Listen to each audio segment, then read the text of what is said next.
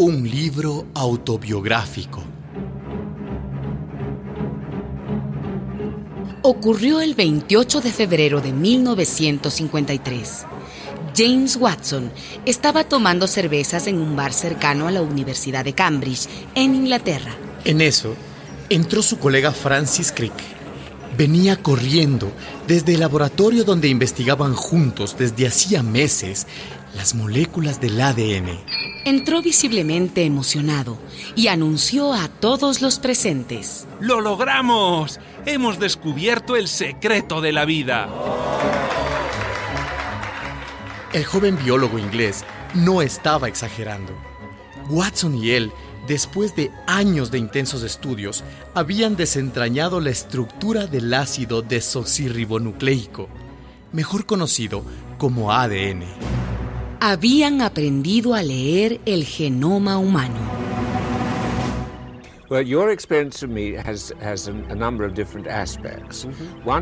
Le voy a hacer una comparación. El genoma es como un libro, un libro dividido en 46 capítulos llamados cromosomas. En ellos están los genes, que son como las páginas del libro. En los genes están escritas determinadas palabras con un alfabeto muy sencillo de solo cuatro letras. A, C, G y T, iniciales de adenina, citosina, guanina y timina, las bases nucleótidas. Hay mil millones de palabras en el libro del genoma.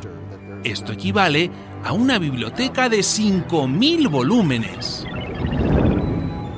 El genoma es un documento enorme, desmesurado, y todo él cabe enrollado como una serpentina dentro del núcleo microscópico de una célula más diminuta que la punta de un alfiler.